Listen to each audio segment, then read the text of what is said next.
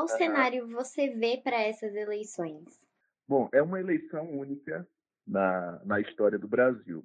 É, a pandemia trouxe uma nova realidade, é, uma nova configuração na agenda dos municípios e mudanças institucionais relevantes. Né? Trouxe um protagonismo substancial aos prefeitos, que centralizaram as ações de combate à pandemia. E a preferência do eleitor está focalizada na maneira como o mandatário reagiu à crise sanitária, um julgamento mais forte sobre as medidas de isolamento social e também uma atenção maior aos temas de saúde e emprego, visto que muitas pessoas foram afetadas do, no mercado de trabalho. Então, pela primeira vez, é, nós vamos ter uma campanha municipal sem financiamento de empresas privadas. Esse é um ponto muito relevante. Apenas recursos públicos ou doações de pessoas físicas são permitidas na campanha eleitoral desse ano. As mesmas regras que vigoraram na campanha de 2018. Então, o tempo, tempo de campanha também vai ser mais reduzido, apenas 45 dias. E isso vai favorecer muito candidatos que vão disputar reeleição, candidatos que tenham mais estrutura partidária e mais e melhor condições financeiras também. Pela primeira vez também é, nessa eleição, vereadores não poderão concorrer por coligações. Então, candidatos ao cargo somente poderão participar em chapa única dentro do, do partido. Então, isso vai exigir um reforço redobrado das legendas, tanto na formação das chapas quanto na estratégia de campanha. Né? Tudo indica que legendas nanicas devem sumir do mapa em cidades de pequeno porte. E um partido tem que ter uma nominata bem competitiva para conseguir vagas na Câmara de Vereadores. Então, o voto no partido, na legenda, vai, vai contar muito. E também eu citaria outro ponto que tudo indica que essa eleição vai experimentar uma nova configuração das forças partidárias no Brasil, principalmente nos grandes colégios eleitorais, que são os municípios acima de 200 mil eleitores. Né? Partidos tradicionais de esquerda, como PT, PSB, PCdoB e Rede, devem perder terreno, né? assim como legendas tradicionais, como PSDB e MDB. Os, os maiores, talvez, vencedores dessas eleições que ganharão terreno e espaço nas grandes cidades serão os partidos de centro, como democratas, PSD, PP, republicanos e Podemos. Então, tudo indica que vamos ter também uma nova configuração partidária após as eleições. Para essa eleição, houve alguma mudança na, na legislação? Alguma coisa um pouco mais técnica? Olha, por meio de uma proposta de emenda à Constituição, o Congresso Nacional postergou as eleições para 15 e 29 de novembro, né? 15 de novembro, primeiro turno, e 29 de novembro, segundo turno. Essa foi a principal mudança estrutural que alargou também as datas das convenções e dos registros de candidaturas.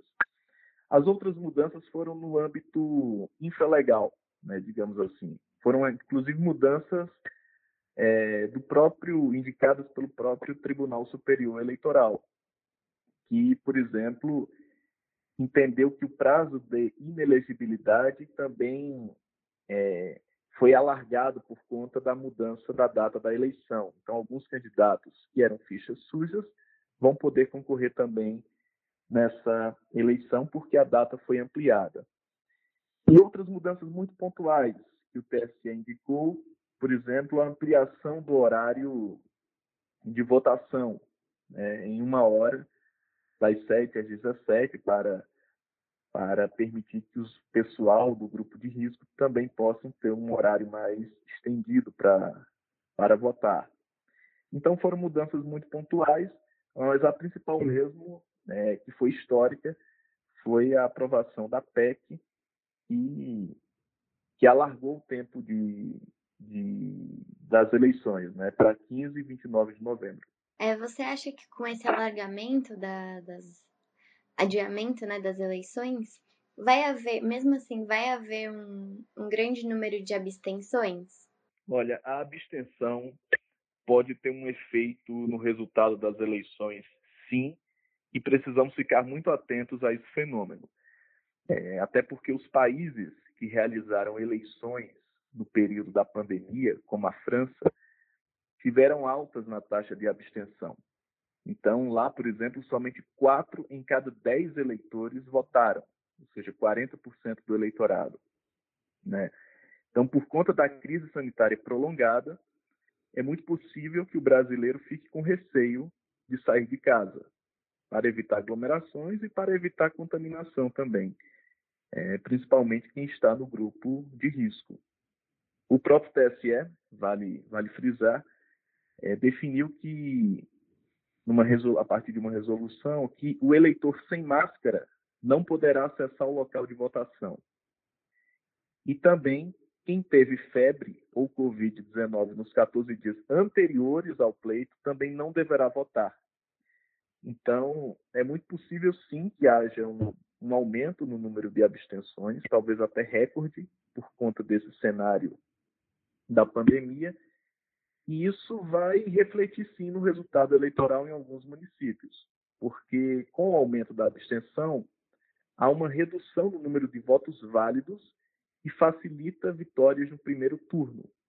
Então, prefeitos que vão disputar a reeleição tendem a ser beneficiados com, com, essa, com esse efeito colateral que a pandemia vai trazer para, para as eleições de 2020. É, com essa questão né, ainda de isolamento social, as reuniões, aglomerações ficam prejudicadas. Na última eleição, a, foi afirmado que a televisão perdeu destaque em relação à campanha e propaganda. Você acha que nesse momento a TV volta a ter relevância? E eu queria que você falasse também um pouco qual vai ser o papel da internet. É, muito provavelmente não teremos o tradicional corpo a corpo né, na eleição, aqueles me, aquelas mega reuniões com grande contingente populacional reunido em um, único, em um pequeno espaço é, qualquer, né? seja na cidade ou, ou, em algum espaço público disponível. Então, as forças das mídias sociais, da TV e do rádio terá mais importância do que em outras campanhas. É, mas é importante pontuar que ter uma rede social bonita não basta. Né? Tem que saber utilizá-la a mensagem tem que ser muito bem focalizada e construída. É, cabe ao candidato calibrar muito bem o discurso, com inteligência, com pesquisa, com método. É, por exemplo, ser propositivo, né? indicar soluções para os problemas públicos nas cidades, ser transparente, austero, verdadeiro. Isso vai fazer a diferença no uso da, das mídias sociais, né? Eu também destacaria os debates televisivos, que terão uma importância muito grande também, já que a população não, não sairá muito de casa, né? principalmente em cidades grandes e médias. O eleitor geralmente define o voto no último instante, na véspera da eleição, e por conta das regras de isolamento social, os debates na TV terão um peso enorme para a definição dos votos, já que é uma oportunidade de o candidato apresentar seu programa, sua agenda, suas propostas, visto que não vamos ter aquela campanha né, de corpo a corpo nas ruas da cidade. Então, a TV, o rádio, principalmente as redes sociais, terão um papel muito destacado nesse pleito eleitoral. Mas você acha que o desejo de renovação, né, que foi uma bandeira muito levantada em 2018 vão se refletir em 2020 ou você acha que a maioria vai optar pela segurança mesmo, do já conhecido? É, o sentimento de renovação vai permanecer sim, mas a população será mais criteriosa na escolha dos nomes. A sociedade é muito sábia e, e já percebeu que trocar apenas de nome não basta. Né? A mudança tem que ser qualitativa. Não há espaço para aventureiros. Né? Na última eleição, nós tivemos uma ampla renovação, tanto na Câmara também no Senado, mas foi uma renovação apenas de nomes, né? não, trouxe um, não elevou a qualidade do parlamento, né? E a população já percebeu isso e creio que essa renovação virá sim, mas a população vai ser muito mais criteriosa na escolha dos nomes.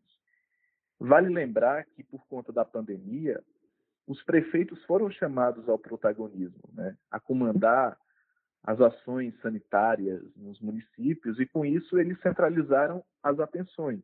Né? Tiveram espaço na mídia, enfim, nas TVs, nos rádios locais, isso faz toda a diferença. Então, um mandatário que já é muito conhecido, que tem estrutura partidária, que tem condições financeiras, vai largar muito na frente. E eu creio que o eleitorado vai apostar em alternativas que aliem, que aliem mudança e segurança. Vai ser um conjunto desses dois fatores, né? E em crises é muito comum que o eleitor prefira contar com uma liderança conhecida do que com um novato sem experiência. Então, é, quem tem mandato, uma liderança pública com serviços prestados e que ofereça segurança é, ao cidadão, vai largar sim na frente e creio que isso vai ser um diferencial para a definição do voto do eleitor.